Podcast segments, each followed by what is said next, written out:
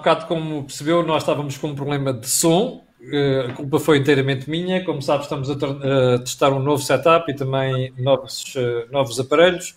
E, portanto, nem sempre isto é fácil. Portanto, peço desculpa. Agora sim, estamos com o Think Tank desta semana e é também o último Think Tank do ano. Ora, o que é que temos para si? Vamos fazer aqui o balanço, vamos fazer o balanço do ano.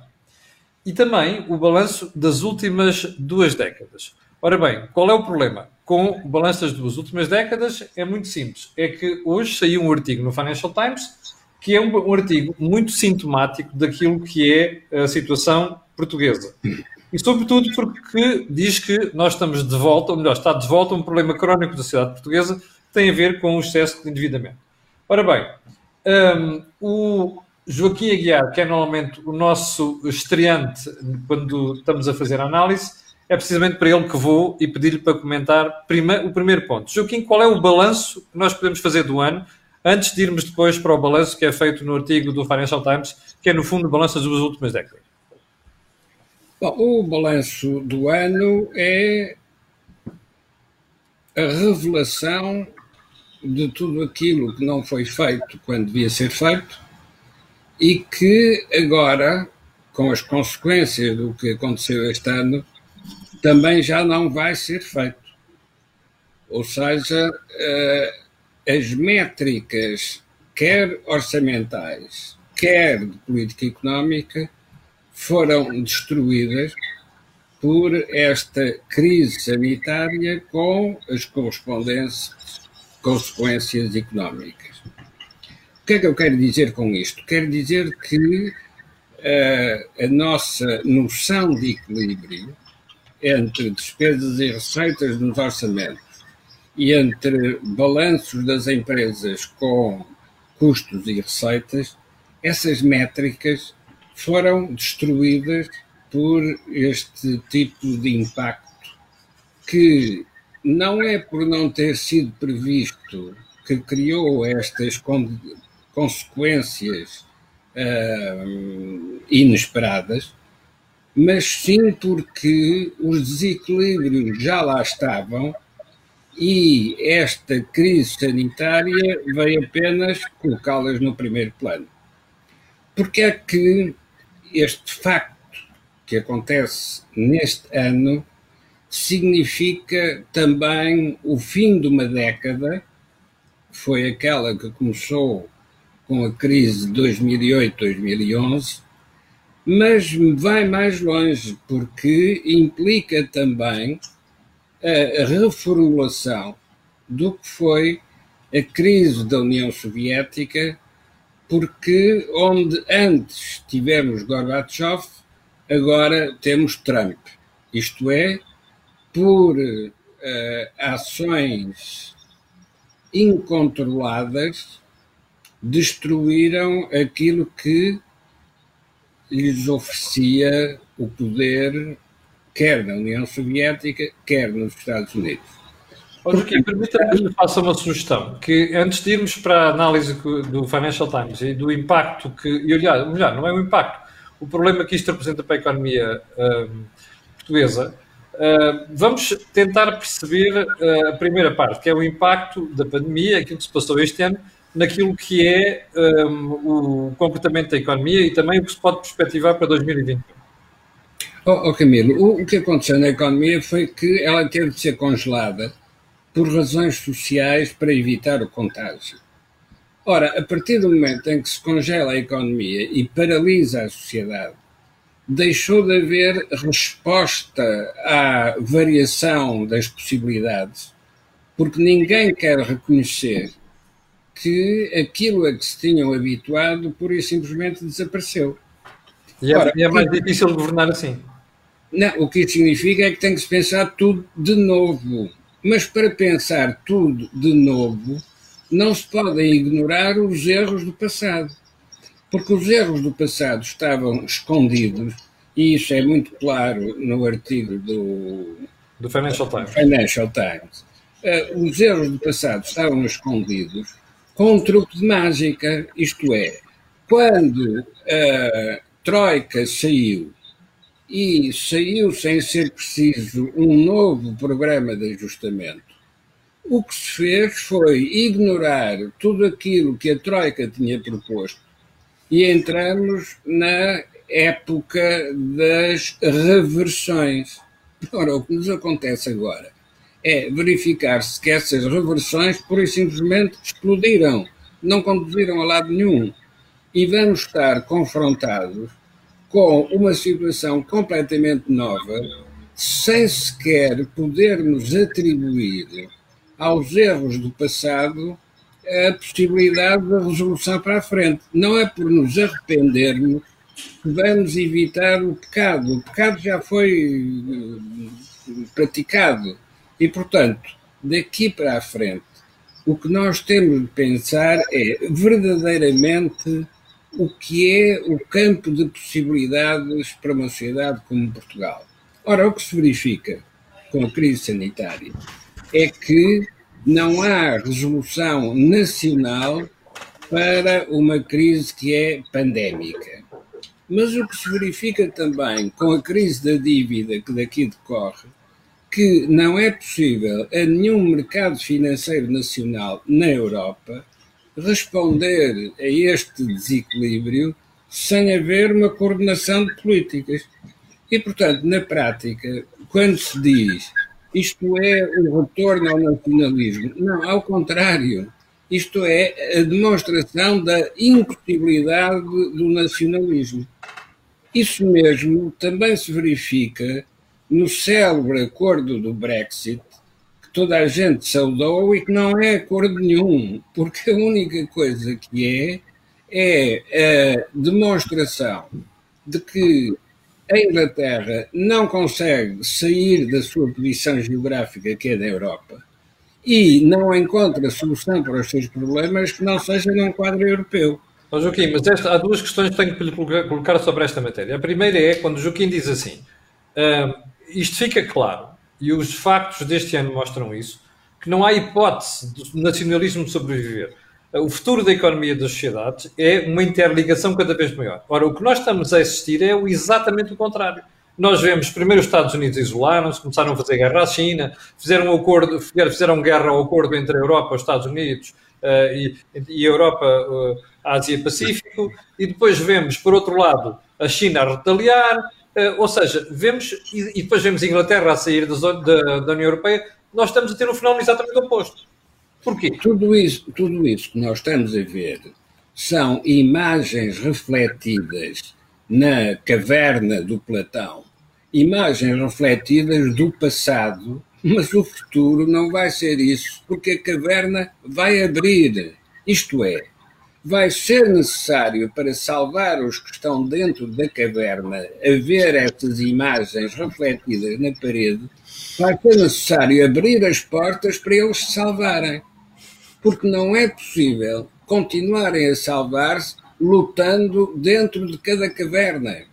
A verdade é que o que se verifica hoje nos sistemas políticos é uma crescente bipolarização, ou seja, o que um lado propõe, o outro tem de rejeitar. Este tipo de divisão dentro de cada sistema político é suicida porque cada vez terá menos recursos e, portanto, cada vez terá menos para distribuir. Aqui, já vou assim, deixa-me ir ali ao Jorge. Jorge, qual é o balanço do ano que tu fazes?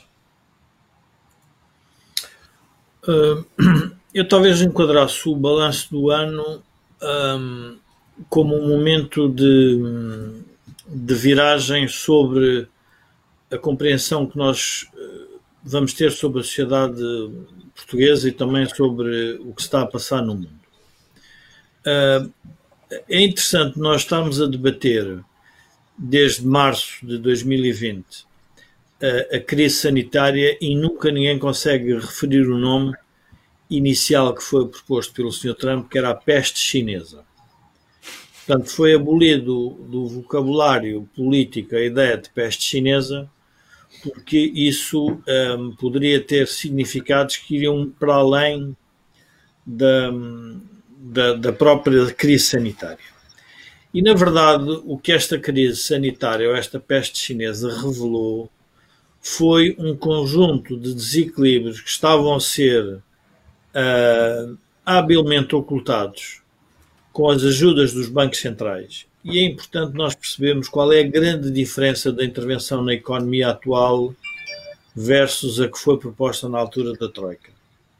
Um, na altura da Troika, uh, começou-se por uh, uma austeridade em que o Banco Central não ajudava, se quisermos, neste processo, uh, que é, no fundo, a criação de, de, de moeda e, portanto, o, o, tal quantitative easing. E o que, fez, o que está a fazer agora é exatamente o oposto. Com a impossibilidade de as contas públicas uh, poderem avançar muito, ou seja, suportarem o custo da crise, porque nós já partimos para o processo endividado, então os bancos centrais estão a ser realmente o grande balão de oxigênio da crise. Portanto, eu... mas isso, isso, não é um problema. É o que a mim me, me preocupa neste momento é que eu olho para países como Portugal, como a Grécia e como a Itália, que são países que nunca fazem reformas e neste momento estão nas sete quintas. Porquê? Porque sabem que vai haver sempre um bailout, vai haver sempre uma salvação. E essa salvação está neste momento a ser garantida, número um, pelo Banco Central Europeu, número dois, pelos fundos a título gracioso, ou seja, subvenções que vão chegar de Bruxelas a partir de 2021. Explica-me qual é o incentivo para reformar os países assim. Não, o incentivo, o, o incentivo será um incentivo de natureza política interna e também com a ajuda da própria Europa. Porquê? Porque o outro incentivo, ou seja, o, o acesso que nós temos a dinheiro é, na prática, impostos futuros ou inflação. Sim. Portanto, nós só pagamos impostos futuros e inflação se o rendimento crescer. Ora, nós podemos dizer que estas duas décadas revelam dois elementos, dois elementos importantes. Primeiro, o nosso regime político não gera crescimento e gera dívida. E aí não há nenhum número, por mais estatísticas que se queiram usar, não há nenhuma informação que possa contradizer o que eu estou a referir ou a afirmar. É um regime político que gerou, não gerou crescimento e gerou dívida. A pergunta é, então, qual é o regime político que vai gerar crescimento e vai reduzir o peso da dívida para o conjunto dos cidadãos hum, hum, portugueses. E, portanto, é nesta viragem que nós temos que hum, temos que conviver. Ou seja, vai ter que ser, vai ser necessário um conjunto de políticas públicas que possam levar o país a mudar de vida. Ora, na prática, o que nós, eu talvez com uma, uma enfim, uma analogia, eu diria que nós um, estamos nos cuidados intensivos com balões de oxigênio e medicamentos, os que quisermos, nem, nem, é, nem nos é perguntada qual é a conta do balão de oxigênio, nem dos medicamentos que, estão a tomar, que estamos a tomar, mas o doente acha que quando se levantar, quando se reerguer e puder sair dos cuidados intensivos, que está exatamente igual. Não está, ele está atrás, ele levanta-se com um fardo enorme, que é um fardo da dívida, e pior, com um país que tem uma capacidade produtiva que então, Mas eu, eu coloco outra questão. Já agora, Jorge, antes de irmos de como continuamos o programa, quero só recordar que, uh, primeiro, o canal tem uma parceria com a Prozis, Uh, em segundo lugar, que este programa tem, este e o Meltox têm ajuda à produção do grupo Sendis, Alidata, que faz software de gestão de empresas. Ó oh Jorge, antes de continuarmos, eu, porque já vi aqui várias mensagens de pessoas que nos colocaram a questão o que é que é o artigo do Financial Times, eu vou explicar. Um, o artigo do Financial Times, o título é Portugal, Pandemic Reawakens Portugal's Debt Crisis Down, Trauma. Ou seja, esta pandemia reacendeu um, o trauma da crise da dívida portuguesa. O, o jornalista o Peter Weiss, que é um jornalista que acompanha Portugal, diz que o que está a acontecer neste momento é, no momento em que nós estávamos quase a esquecer aqueles traumas da crise financeira provocada pela nossa pré-bancarrota, é quando tudo isto está a regressar, nomeadamente com o disparo, da, disparo da, do desemprego, a, recessão económica e, naturalmente, uh, o, o, problema, o problema da dívida. Ora, é exatamente isto que estamos a falar. Ó Jorge, mas voltando a ti, tu há bocado dizias assim, bom, de facto a correção não vai ser feita por nós, mas vai ser feita pela Europa. A pergunta que eu tenho para fazer é, a Comissão Europeia não andou a dormir nos últimos cinco anos? Porque não nos exigiu reforma nenhuma. Pelo contrário, assistiu a reversão de reformas, como dizia há bocado o Joaquim ali, e ninguém abriu boca. O senhor Juncker não abriu boca. Esta senhora que lá está nem sequer faz referência a isso. Qual é o incentivo para mudar? Camilo, um, quando tu referes a, que a Comissão Europeia teria que ter mais pressão sobre a reforma, estás, a, um, um, estás no fundo a dedicar ou a, levar as pessoas a, concluir que a Comissão Europeia é um governo da Europa. A Comissão Sim. Europeia não é um governo da Europa. A Comissão Europeia tem a função de manter um conjunto de regras que estão uh, no tratado, basicamente os de liberdade económica, liberdade de circulação de pessoas, bens, capitais e serviços, mas não introduziu-se, não, não se, vamos lá, não se imiscuiu a um ponto tal que começa a ter um fator de dirigismo das políticas públicas nacionais.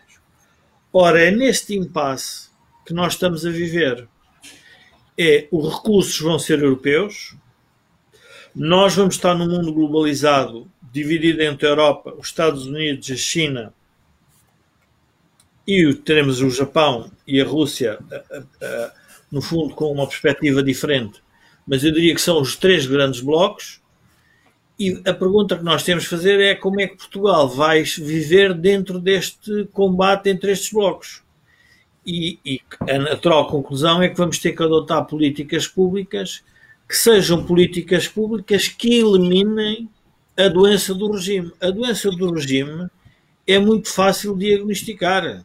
É um tipo que não cresce e está sempre a endividar. Ou seja, o, o, isto em termos eh, quase pessoais, nós o que estamos a dizer é o seguinte: nós estamos a ter menos rendimento, estamos a ter pouco rendimento real a crescer cada português per si, mas cada português per si e por ano vai se endividando cada vez mais com o exterior e internamente. Portanto, a pergunta é qual é a alternativa para que isto aconteça? Ora, é isso que o artigo. E porquê é que o artigo fala no trauma? Porque o trauma, pelos vistos, é só para o jornalista do Financial Times. Porque quando nós abrimos uh, os jornais portugueses e ouvimos os telejornais, uh, parece que o problema do país é, do, é de, são outro tipo de problemas. Não, não que não tem nada a ver com esta realidade. Ora, é esta falta de sentido de realidade que a Troika nos trouxe que nós quisemos uh, enterrar e que agora o jornalista do Financial Times vem chamar a atenção. A pergunta é: alguém discutiu este artigo do Financial Times na política portuguesa? Ninguém discutiu. Estamos nós aqui a falar no, no, no think tank. Portanto, onde é que eu quero chegar?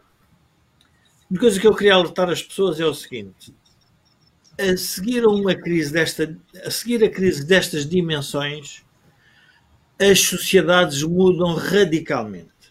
E a questão é saber para onde é que mudam. Ou mudam para mais nacionalismo, populismo, ou mais integração, mais realismo, mais pragmatismo. Eu estava a ler a, a revista de fim do ano do Economist e, e eles diziam uma coisa com diziam uma coisa um, um artigo que, que referia um aspecto muito importante e que acho que valeria a pena nós partilharmos aqui com os espectadores no think tank. Ele dizia eh, como é que o conservador Boris Johnson se entende com a democrata cristã, cristã Ursula, Ursula von der Leyen. Von der Leyen. Uh, e dizia: Nós temos que lembrar que a Europa foi construída pelos democratas cristãos um, ehm, e, portanto, é um projeto que tem essa natureza para afastar o socialismo. E a grande luta da Merkel tem sido sempre manter o socialismo afastado das decisões da Europa. E para isso tem feito muito, tem feito mais do que, do que provavelmente alguma vez esperaríamos. Ora, nós em Portugal temos exatamente o mesmo problema. Nós temos que começar a trabalhar para afastar o socialismo, a política redistributiva, que nunca gera crescimento e só gera dívida. Ora, é esta necessidade que a sociedade portuguesa vai sentir. Uh, e, portanto, o trauma, pelos vistos, é só para o jornalista inglês que vive em Portugal, porque para os portugueses uh, ainda não temos trauma nenhum. Bom, deixa-me voltar ali ao, ao, ao Joaquim. Ao Joaquim, a mesma pergunta para si, tendo em conta aquilo que é a preocupação revelada por Bruxelas. Nós, o Jorge estava aqui a falar em, em, em socialismo, estava a explicar que é preciso criar para, para distribuir. Bom, mas a verdade é que, há bocado, quando o Joaquim falava das revoluções, das privatizações, das reformas, ninguém disse nada em Bruxelas. Mesmo sabendo que não há um governo federal, Bruxelas é, hoje em dia é a guardiã da governação económica dos países membros. Por que é que não sai de lá uma mensagem clara para Portugal, por exemplo? Oh, oh, Camilo, para não sair do Financial Times, num artigo de hoje da Mariana Mazzucato, que é professora na, no University College de Londres, uh, aparece uh, o título do que vai ser o seu próximo livro e que se chama Mission Economy, porque considera que a crise é de tal ordem que vamos precisar ter uma missão economia. E ao ler isto, recordei-me de uma iniciativa portuguesa, na altura da Troika, e que se chamou Missão Crescimento. É verdade. Ora, era exatamente o mesmo problema. Portanto, dez anos depois, voltamos a ter a mesma configuração de problema. Ora bom, porque é que foi possível esquecer a missão crescimento e porque é que não vai ser possível esquecer a missão economia? Porque a missão crescimento podia ser esquecida e foi esquecida porque ainda havia a concentração no debate político interno sobre alternativas de política económica. Na situação atual, a missão Economia para a Europa já não tem alternativa, porque a alternativa não é entre socialismo e capitalismo. A alternativa é entre o passado e o futuro. Ou seja, vamos ter que construir um futuro diferente. Ora, a construção de um futuro diferente pressupõe que se entenda o que é que falhou no passado e porque é que esta crise sanitária trouxe para o primeiro plano esses fracassos. Apesar de tudo, é melhor que seja uma crise sanitária que ainda pode ter a resposta de vacina do que seja a crise climática de que fala sempre o António Guterres, porque essa não tem vacina se houver uma crise climática séria, de facto há só destruição. Não é possível ter um. aqui, posso lhe pedir para comentar este, este comentário aqui do Rui Delgado? O Rui é uma das pessoas, para mim, mais sóbrias e mais uh, competentes a fazer análise. É um grande seguidor do, do canal e é uma das pessoas que elogia frequentemente o think tank e a qualidade da análise sua e do Jorge Marrão. O Rui pergunta aqui se esta situação tem a cobertura do BCE, da União Europeia e até da população, quem e quando é que se pode colocar um fim a este ciclo? Eu acho que a pergunta é o que todos os portugueses devem, fazer, devem estar a fazer neste momento. Oh Camilo, eu não gosto de ter respostas rápidas, mas para esta pergunta rápida tenho a resposta de sempre. Ou seja, também o BCE e a União Europeia vão mudar de natureza, porque nem o BCE é um banco central que se imponha aos bancos centrais nacionais, nem a União Europeia é uma estrutura política que se imponha aos sistemas políticos nacionais. O que ambos são, são os produtores de normativos. Isto é, o Banco Central Europeu vai definir as condições em que apoia os bancos centrais e os bancos nacionais. A União Europeia, enquanto Comissão Europeia, vai definir as condições em que a estrutura multilateral União Europeia apoia cada um dos Estados. E é isso que vai estabelecer a nova configuração da ordem. Porque a nova configuração da ordem não está pré-definida.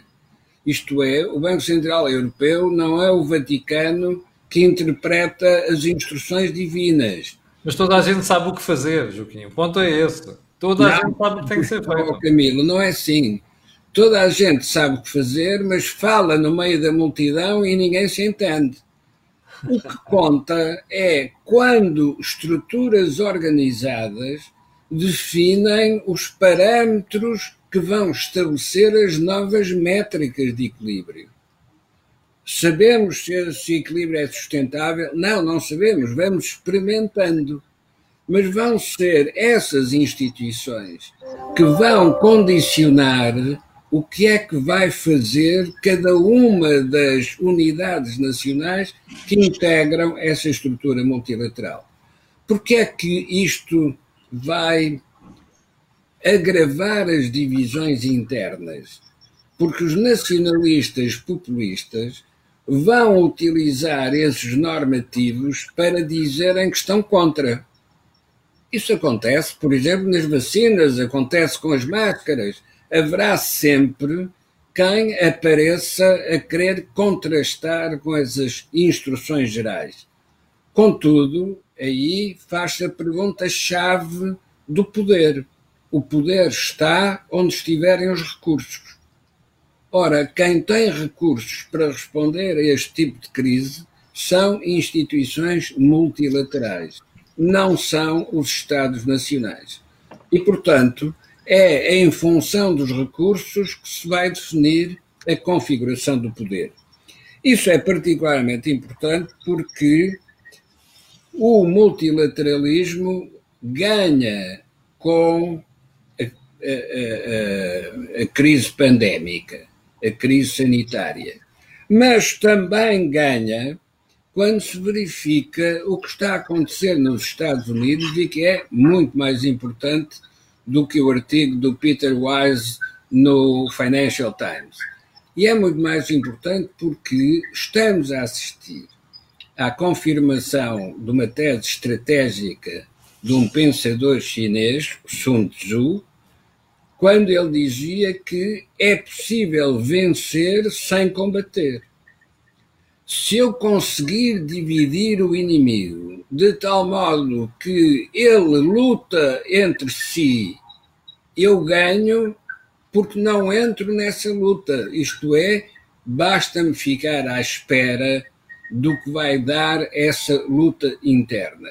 Curiosamente, agora que também passam duas décadas da queda da União Soviética, há quem venha referir que o Ronald Reagan ganhou a União Soviética sem disparar um tiro, pois o Xi Jinping também está a ganhar ao Trump sem disparar um tiro. Basta deixar o Trump a funcionar dentro da América. E atenção. Mas já não tem essa sorte, já não tem essa sorte. Como? Já não tem essa sorte, a avaliar pelas eleições. Não, não, é que ele vai funcionar até ao último dia. Pois, eu já calculava, por aquilo que nós falámos no, nos bastidores, já calculava que ia dizer isso, e era precisamente por isso que eu gostava que explicasse isso aos portugueses. Explicar aos portugueses o que está a passar na América? Não, explicar porque é que o Trump vai continuar, o Trumpismo. O que está a passar na América só pode ser descrito por um Shakespeare, porque é uma tragédia uh, shakespeariana. Uh, quanto mais Trump resiste ao reconhecimento da derrota, mais revela a complexidade do sistema político americano que estava oculta uh, pela sua normalidade funcional e que de repente vem ao de cima todos os alçapões por onde se consegue fazer desaparecer mesmo aqueles que perdem ou que ganham. Em tempos eh, sobre um político português que teve responsabilidades do nosso sistema jurídico, eu dizia que ele era um decorador de palácios, porque punha as alcatifas e os tapetes encarnados mas sabia onde estavam os alçapões, por onde podia fazer desaparecer quem quisesse, levantando a alcatifa e abrindo o alçapão. Ora bom, é isso que está a acontecer hoje na política americana. Estão a vir para o primeiro plano todos os alçapões jurídicos, o último dos quais vai ser a reunião no Congresso, presidida pelo vice-presidente, onde ainda pode haver uma rejeição de votos considerados ilegais. E, portanto, nós ainda estamos longe do ato final desta peça. Mas já não é preciso chegar ao fim da história para se saber que a política americana ficou fraturada de um modo irreversível, porque não é possível voltar a entregar aos Estados Unidos a, a função de coordenação da ordem mundial, quando internamente eles revelam este tipo de divisão. Ó oh, Joaquim, mas já tínhamos tido um arremedo de uma situação destas quando foi da candidatura de Albert Gore contra George Walker Bush, filho.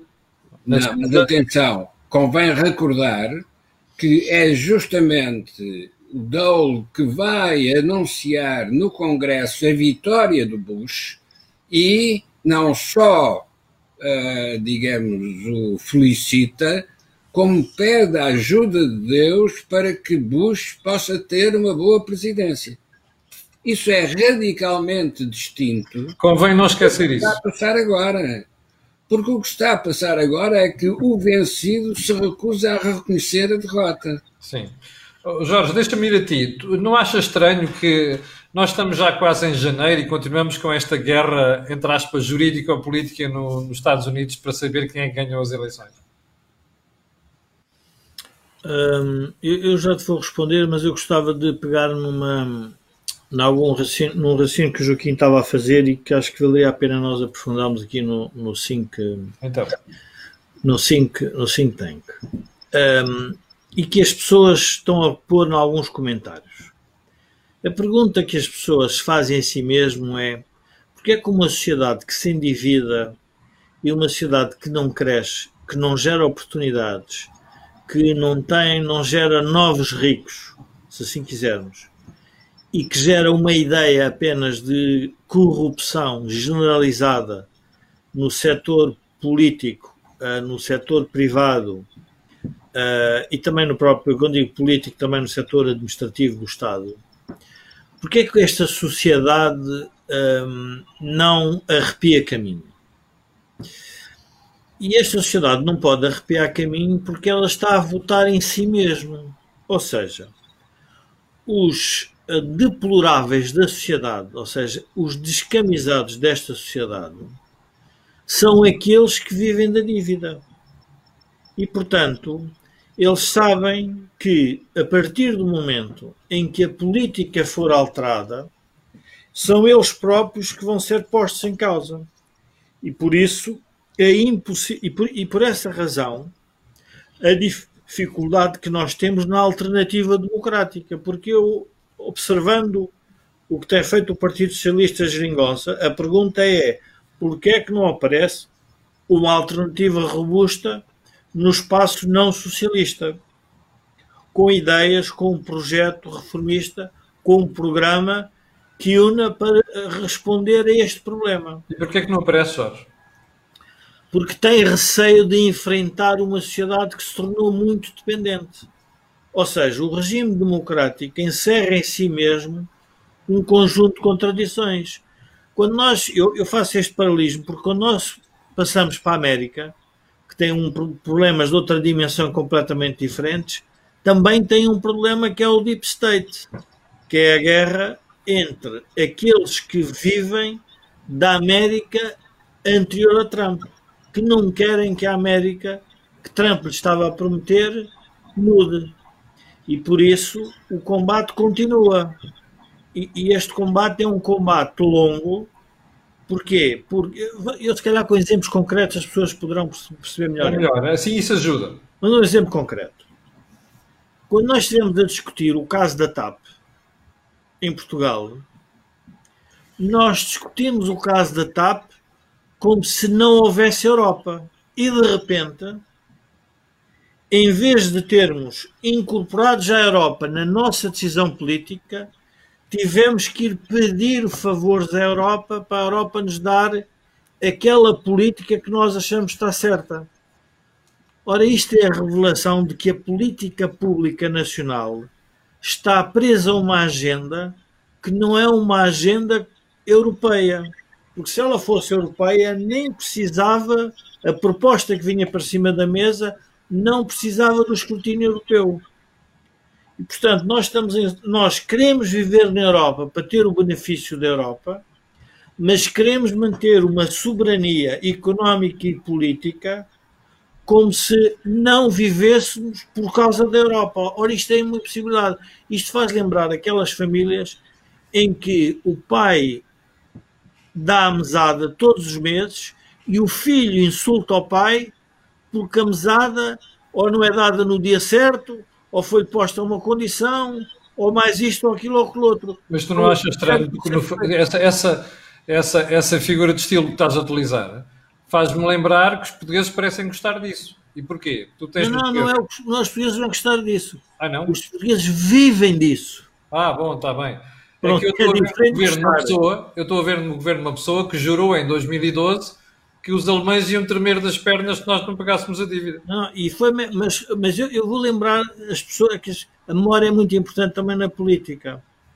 O doutor Mário Soares pediu para o povo se revoltar quando o doutor Pedro Passos Coelho fez, começou a introduzir um conjunto de reformas Sim. para se revoltar e, e, e, incitou a ir à rua que ele tinha medo do povo é neste momento nós vemos um, um, um governo e um, um, ministro que vai fazer provavelmente o maior despedimento coletivo numa empresa e não tens ninguém a revoltar-se. E não tem ninguém a revoltar-se. A pergunta é: e porquê é que isto acontece? Bom, isto acontece por diversas horas de razão, mas onde eu queria chegar é o seguinte: a dependência tem destas particularidades o dependente torna-se incapaz de gerar a sua própria autonomia. E, portanto, ao ser incapaz de gerar a sua própria autonomia, vai mais ou menos cedendo à chantagem do soberano. E o soberano, ao mesmo tempo, também cede à chantagem do dependente. Portanto, eles gostam de viver assim. Ora, é esta falta de capacidade de autonomia, de empreendimento, de crescimento, de vontade política, de vontade reformista, que lentamente nos põe no fim da cauda da Europa. E, portanto, nós vamos vivendo isto ano a ano, não notamos, mas há um momento em que vai, vai, vai, vai se notar. Qual é o momento? É o momento em que aparecem os partidos de protesto, os partidos nacionalistas, os partidos inconformados, os populistas e de repente está montada uma zaragata política que não tem solução no extremo, mas obriga o centro a mudar. Ora, essa é a minha tese, é que a, a, o populismo, e reparem, esta crise, e isto vai ser evidente outra vez, esta crise está a gerar pandémica a maior desigualdade. Eu vou dar um número para as pessoas terem noção. Com a crise sanitária, um estudo feito pela Universidade Americana verificou que 60% das pessoas que têm salário acima de 100 mil dólares conseguem trabalhar em casa e manter o seu salário e o seu rendimento. 60% reparem, 60%, pessoas abaixo de 40 mil dólares, só 10% é que pode trabalhar em casa. Os outros 90% têm que ir trabalhar onde, onde, para o seu local normal de trabalho. Portanto, nós vamos assistir a um conjunto de, como eu ia te explicar, vamos assistir a um conjunto de injustiças que vão outra vez saltar para cima da mesa. E qual é a injustiça? As pessoas ricas estão-se a tornar mais ricas. Caso concreto, o dono da Amazon tinha uma fortuna avaliada em 111 bilhões e hoje vale 185 bilhões. Sim, mas isso, oh Jorge, isso é um debate que eu gostava de fazer um Não, mas é, é importante. A política pública está a gerar concentração de riqueza em setores, em pessoas, e está a gerar um conjunto de problemas ao lado. Não tem nada a ver com se o governo é mais socialista ou menos socialista. A forma como estão organizadas as instituições e a política está a gerar um problema à própria democracia.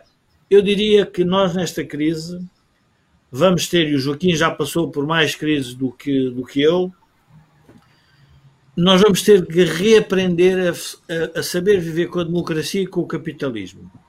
Porque admitimos, pelo menos no think tank, acho que os, os três admitimos, que são os regimes que mais prosperidade podem gerar numa sociedade.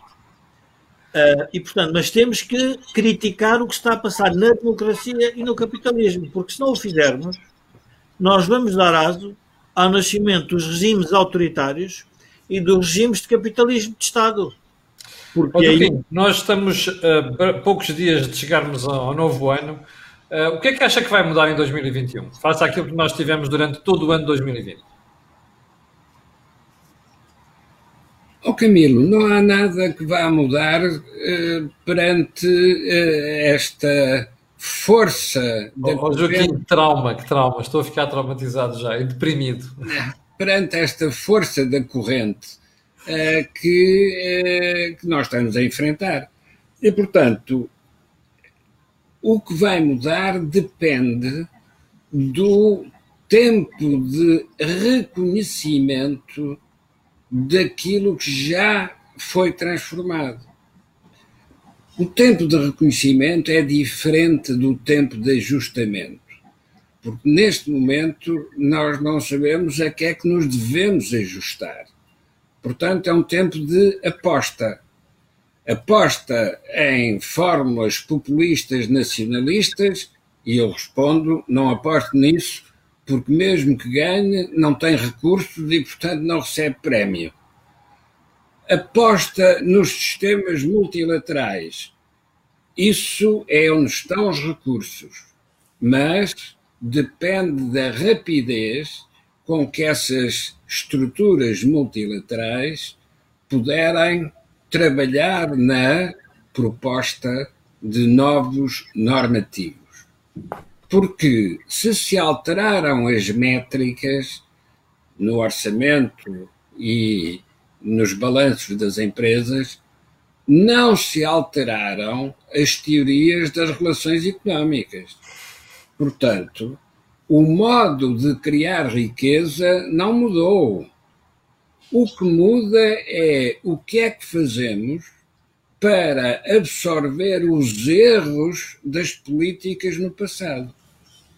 O erro das reversões está mais do que demonstrado. Mas quando se pergunta, mas então, se não tivesse havido reversões, não havia a crise da TAP? E a resposta é: a crise da TAP não tem nada a ver com as reversões, nem tem nada a ver com ser privado ou ser nacionalizado. Isso só importa para saber onde é que se inscrevem as verbas. Mas a crise da TAP existia inevitavelmente perante o efeito que a crise sanitária teve no turismo e nas viagens aéreas. Então, o que é que vai ser a resolução da crise da TAP? Europeia. Como já tinha acontecido em 1980, quando o governo do Dr. Sá Carneiro estava a negociar com a Air France a integração da TAP na Air France. Agora, o que este governo realmente está a fazer não é uma reestruturação da TAP, é reorganizar a TAP para a integrar na Lufthansa. Isso é que é a estratégia correta dentro da perspectiva multilateral europeia. Uma companhia aérea como a TAP, num país periférico como Portugal, precisa de redes de cooperação. E essas redes de cooperação fazem-se através de alianças empresariais. Se nós quisermos saber o que é o futuro do nosso sistema de saúde, tem a ver com a integração num mercado que seja mais vasto do que o mercado português. Então, o que é que nós devemos fazer? Devemos criar os melhores quadros técnicos para trabalhar nesse setor. Porque são esses quadros técnicos que vão tornar atrativo o ponto de chegada dos capitais internacionais. O que é que vai acontecer ao sistema de saúde se não houver um sistema de seguros? É essencial que haja seguros generalizados à população. E é isso que permite que haja atividade, e havendo atividade, permite que sejam comparadas eficiências. E não tenho dúvida nenhuma que os nossos hospitais podem ser mais eficientes do que outros hospitais europeus. O que nós precisamos de fazer é atrair em função da qualidade que demonstramos. Pergunta essencial: ah, mas Portugal está no fim uh, da, da escala do, das economias europeias. Está, mas não esteve sempre lá. Caiu para essa posição. Mas caiu para essa posição justamente porque a missão crescimento de 2011 não teve uh, desenvolvimento. Mas hoje, quando se põe na Europa a questão da missão economia, aquilo que nós temos que pensar é como é que nós entramos no pelotão da frente. Não é como nós ficamos à espera do carro vassoura porque isso é como estamos hoje. hoje à espera do BCE ser o carro vassoura. Acho que precisava de explicar isso ao Dr. António Costa, porque eu acho que ele não estava preocupado. Não é preciso explicar ao Dr. António Costa. O Dr. António Costa é o aluno mais brilhante instantâneo. Basta que perceba que já não tem recursos e ele muda de teoria. Pois, mas o problema, Joaquim, é que ainda não faltam recursos, percebe? O drama é esse tem estado a receber recursos de borla. Esse é o grande problema. Não, é que não é de borla. Vamos lá ver. O de borla é só o carro vassoura, mas quem entra no carro vassoura já não volta à corrida. Pois. Eu, eu, eu acho é que os portugueses estão um bocado estritos. Ó oh, Jorge, uh, vamos voltar a esta questão das reformas e porque é que nós não fazemos reformas. Uh, repara, a mim, como cidadão e como analista, faz uma impressão tremenda. Eu sempre pensei que os portugueses, ao fim de algum tempo, iriam olhar para os indicadores é? Por exemplo, berraram muito durante o tempo das reformas da Troika. Foram reformas que nós não fizemos durante os 20 anos anteriores. A verdade é que nós saímos com uma economia mais robusta, a crescer de forma mais saudável, com as exportações a pesarem quase 50% do produto interno bruto, contra 27% em 2011, e saímos com uma estrutura orçamental muito mais capaz. Entretanto, passaram 5 anos a viver à sombra daquilo. E nós já perdemos lugares no ranking. Ou seja, houve países que nos passaram. Alguns deles viviam em economia socialista há escassos 30 anos. Fomos ultrapassados por esta malta. Nós sabemos que temos um problema grave no SNS. Nós sabemos que temos um problema grave no sistema de pensões. Nós sabemos que temos um problema grave, novamente, com as nossas contas públicas. O português de rua não vê isto, Jorge. E porquê? Camilo, eu, eu acho, eu julgo que o português de rua não pode ver isso, porque o português de rua, por mais que nós possamos dizer que a situação dele melhorou com a Troika, a verdade é que a Troika o que fez foi equilibrar os balanços das empresas, do Estado e das famílias, mas não gerou muito mais rendimento. Ou seja, isto é a mesma coisa, por isso é que eu acho que com exemplos práticos é mais fácil para as pessoas perceberem. Se eu numa família disser o seguinte, ora, se nós fizermos nas reformas sobre estes consumos, nós vamos conseguir pagar a nossa dívida mais rapidamente e poder investir na nossa educação, nessa na nova casa, num novo carro, no que for. Mas isto tem um pressuposto previamente nós vamos ter que fazer um esforço, que é o esforço de reequilíbrio. Ora, um povo que nos últimos anos foi encharcado de rendimento através de dívida, não vendo o seu rendimento crescer e vindo nós falar em mudanças nas exportações, isto, aquilo, aquilo outro, as pessoas não querem saber. As pessoas querem saber ao final do mês eu ganho mais ou ganho menos. E é importante que as pessoas saibam uma coisa: é que ganham menos ou ganham o mesmo porque há um conjunto de políticas que estão erradas. Agora, nós temos que demonstrar que essas políticas são erradas, mas para isso é preciso que a política dê esperança às pessoas. Ora, nós montamos um sistema mediático em que a política está toda ela corrompida.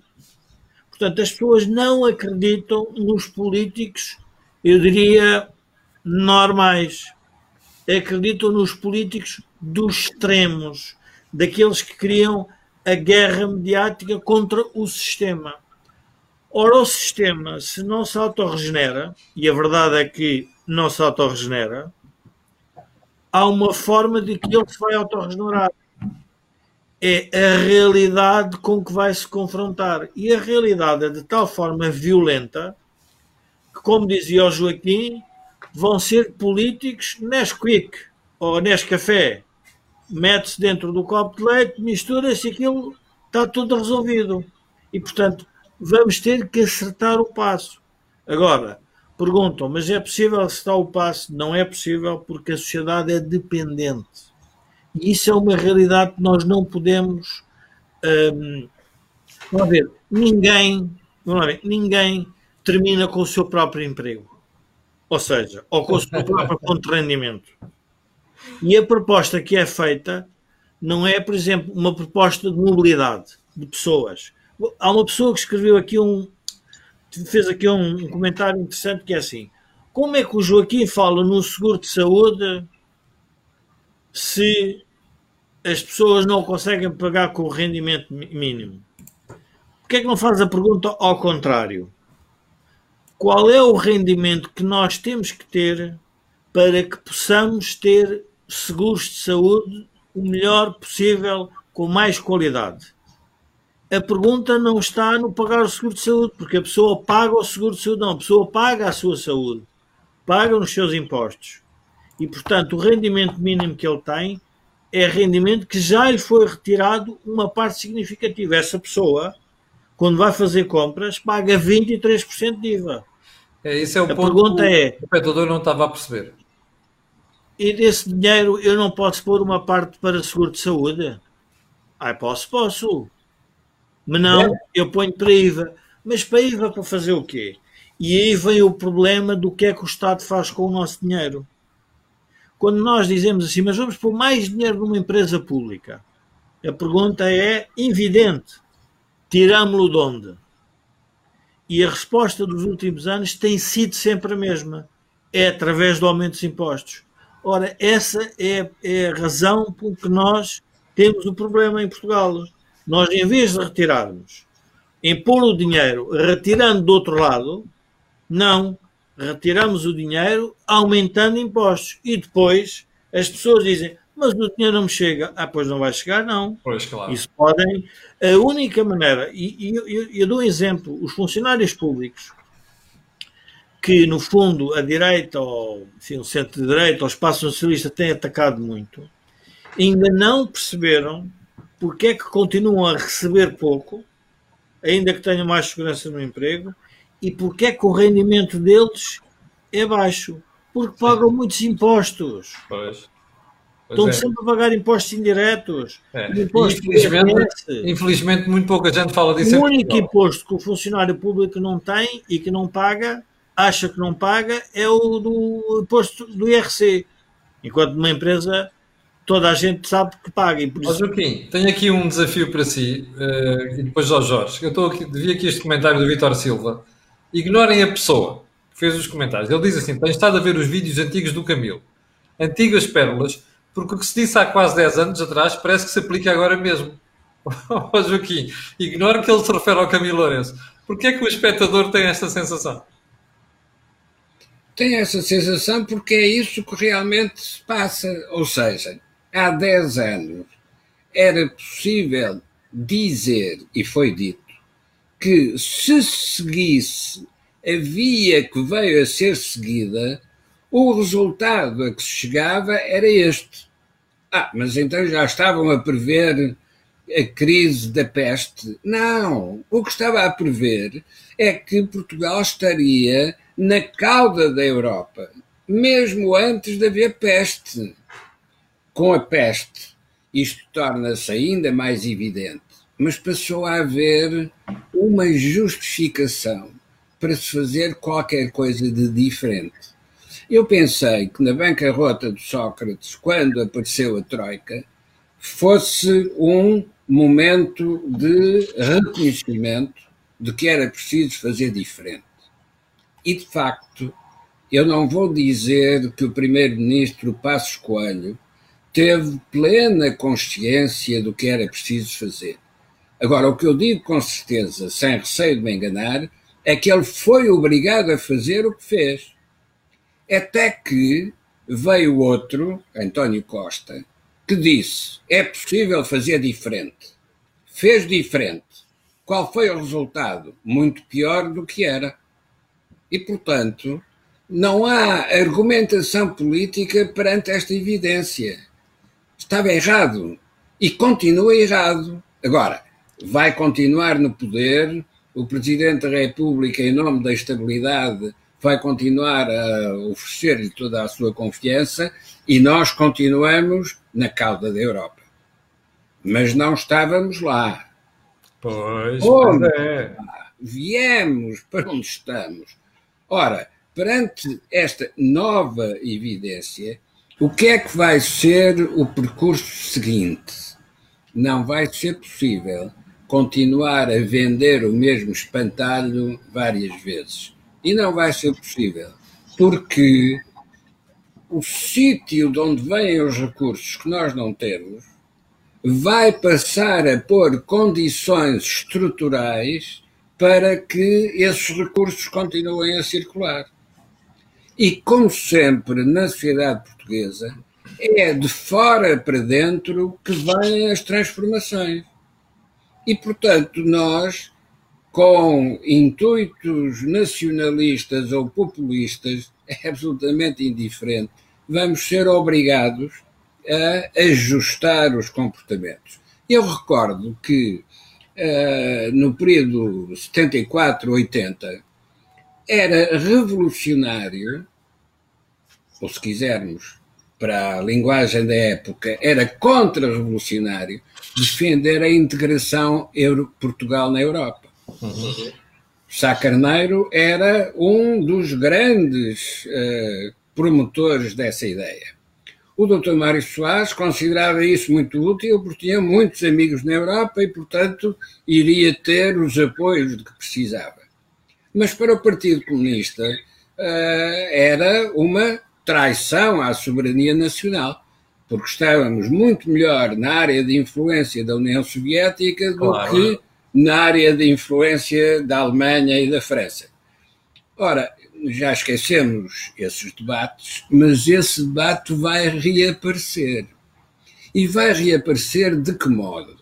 É que aqueles que estavam contra a Europa em 2011 e contra as exigências do Pacto de Estabilidade e Crescimento e da doutrina de Maastricht verificam agora que quando esses constrangimentos foram todos levantados, não têm nada para propor. Não sabem o que é que vão dizer. Isso significa que estavam de má fé na altura em que criticavam, mas continuam de má fé porque não querem reconhecer que estavam errados. Então, o que é que vai ser a evolução imediatamente a seguir? Quanto maior a incerteza, e não há dúvida que estamos num tempo de incerteza, mais necessária é a serenidade analítica. Porque mudam as métricas, mas não muda a teoria das relações económicas. Isso continua a ser o que era. Mudaram foram os enquadramentos em que essas relações económicas se desenvolvem. E para um país como Portugal, que já foi um país de dependentes mas que fez os descobrimentos. Como é que era possível motivar os portugueses para entrarem nas naus, para irem para sítios desconhecidos e voltarem? Porque tudo isso era melhor do que continuar no sítio onde estavam. Também agora nós temos de emigrar, mesmo continuando sentados em Portugal.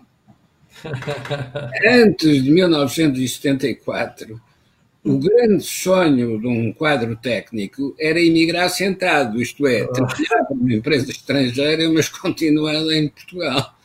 Uh, estamos numa posição idêntica. Nós podemos fazer grandes viagens de descobrimento continuando em Portugal, desde que aceitemos trabalhar dentro das coordenadas que a Europa vai estabelecer para quem na Europa quiser seguir essa via. Bom, essa nós, é vai ser a transformação política. Nós chegamos ao final do programa de hoje. Eu quero pedir aos senhores eh, que façam uma, um statement final, para 30 segundos, para dizer aos portugueses porque é que vão ter alguma esperança em 2021. Joaquim e Jorge. Um, eu, eu, vou fazer um statement, eu vou me dirigir a, uma, a um conjunto de pessoas para comecem a refletir as pessoas que estão reformadas ou que estão, no seu, ou estão perto da reforma ou ter o seu sistema de pensões. Se pensarem no futuro dos seus, eh, dos seus filhos e netos, ou e pensarem também neles próprios, vão ter que pensar no seguinte: eu vou manter a minha pensão até à minha morte e vai ser ajustada de acordo com a inflação ou quem é que vai pagar esta minha pensão? E há duas ou três maneiras de olhar para isto. Uma mais simples é dizer assim: é o Estado. Bom, mas então é o Estado significam que são impostos sobre os seus filhos ou sobre os seus netos. Essa é um, uma evidência. A outra é a Europa. Isso significa que a Europa nos vai dar o dinheiro e que não nos vai cobrar no futuro aos seus filhos e seus netos. Ou então outra, mais virtuosa, é que os meus filhos e os meus netos tenham capacidade de trabalhar em empresas e de criar riqueza para eu poder manter a minha pensão. E, portanto, nós temos que começar a ver, por, porque o nosso problema o problema português é um problema já de uma guerra geracional que nós estamos a ocultar, estamos a fingir que ela não existe, mas ela existe. As pessoas reformadas vivem mal, eh, têm mais impostos, pagam mais nas farmácias, o sistema de saúde vai ser mais caro e depois vão dizer, mas vão votar em quem? Epá, não votem em quem nos promete o paraíso na Terra. É basicamente isto que eu acho que é um setor muito bem. Faria muito a diferença.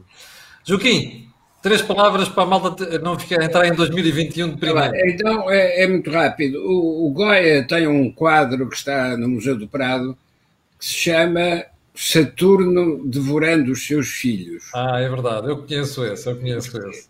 Pois, mas... Gosto muito do Goya. As sociedades conservadoras uh, e de idade avançada é isso que estão a fazer Exatamente. estão a devorar os seus filhos.